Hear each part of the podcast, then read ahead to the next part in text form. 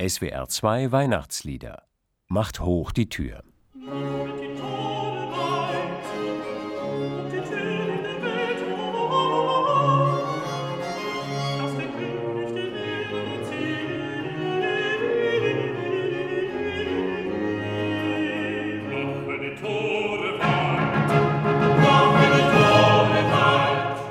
Machet die Tore weit und die Türen in der Welt hoch, dass der König der Ehren einziehe. Martin Luther hat diesen Psalm, Psalm 24, mit kraftvoller Sprache ins Deutsche übersetzt. Er formuliert eine ganz klare Aufforderung.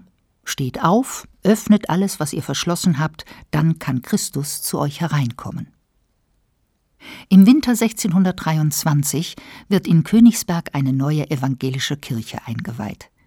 Der Königsberger Pfarrer Georg Weißel dichtet für die Kirchweih ein Lied, das ganz eng mit dem Psalm verwandt ist.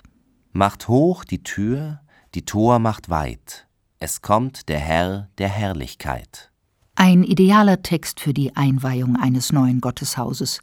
Umso mehr, als die Kirchweih am zweiten Advent stattfindet, also in jener Zeit des Kirchenjahrs, in der die Gemeinde ohnehin die Ankunft Christi feiert. Christus soll einen würdigen Platz finden in der neuen Kirche und im Herzen von jedem Gemeindemitglied. Der Königsberger Kantor Johann Stobeus schreibt zu dem Text seines Pfarrerkollegen einen feierlichen fünfstimmigen Chorsatz. Musik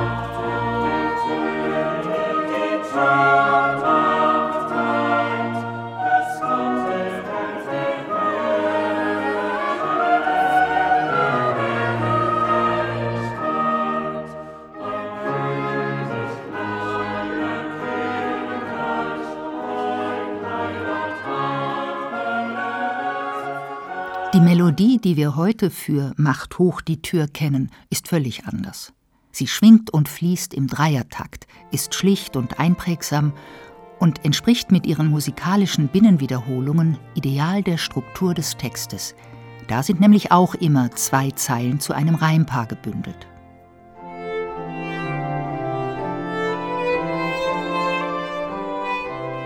Macht hoch die Tür, die Tor macht weit, es kommt der Herr der Herrlichkeit. Ein König aller Königreich, ein Heiland aller Welt zugleich, der Heil und Leben mit sich bringt, der halben jauchzt, mit Freuden singt, gelobet sei mein Gott, mein Schöpfer reich von Rat.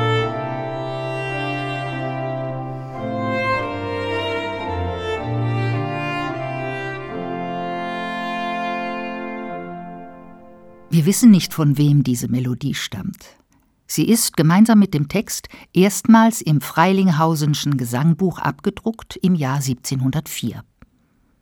Der Theologe Johann Anastasius Freilinghausen hat für dieses Gesangbuch 1500 geistliche Liedtexte gesammelt, außerdem 600 alte und neue Melodien. Wer in diesem Buch blättert, findet garantiert für jede Lebenslage das passende Lied. Und genau das ist der Anspruch, den die Frömmigkeitspraxis der Barockzeit erfüllen will. Jeder Tag soll von morgens bis abends durchdrungen sein vom Glauben und von einem Bewusstsein für die Gegenwart Gottes. Die Gesangbücher der Zeit spiegeln diese Verknüpfung von Alltag und Religion deutlich wider. Manche von ihnen sind ausgesprochen praxisorientiert angelegt. Es gibt zum Beispiel extra Reisegesangbücher, im handlichen Miniaturformat, die im Anhang Stadtpläne, immerwährende Kalender und sogar Umrechnungstabellen für die wichtigsten Währungen enthalten. Man kann diese Bücher also ganz individuell nutzen. Und Individualität, das ist das große Thema in der Frömmigkeit der Barockzeit. Plötzlich wird das Wort Ich ganz zentral. In vielen Liedern ist es jetzt das einzige Personalpronomen überhaupt. In Luthers Liedern kommt dagegen das Ich nur ganz selten vor. Da ist fast nur die Rede von wir oder uns. Macht hoch die Tür ist 1623 entstanden, also mehr als 100 Jahre nach der Reformation. Hier findet man den Perspektivwechsel von der gesamten Gemeinde hin zum Einzelnen fast in jeder Strophe. Gelobet sei mein Gott, wird refrainartig wiederholt. Und in der letzten Strophe wandelt sich die Szenerie zu einem Dialog zwischen dem Gläubigen und Christus.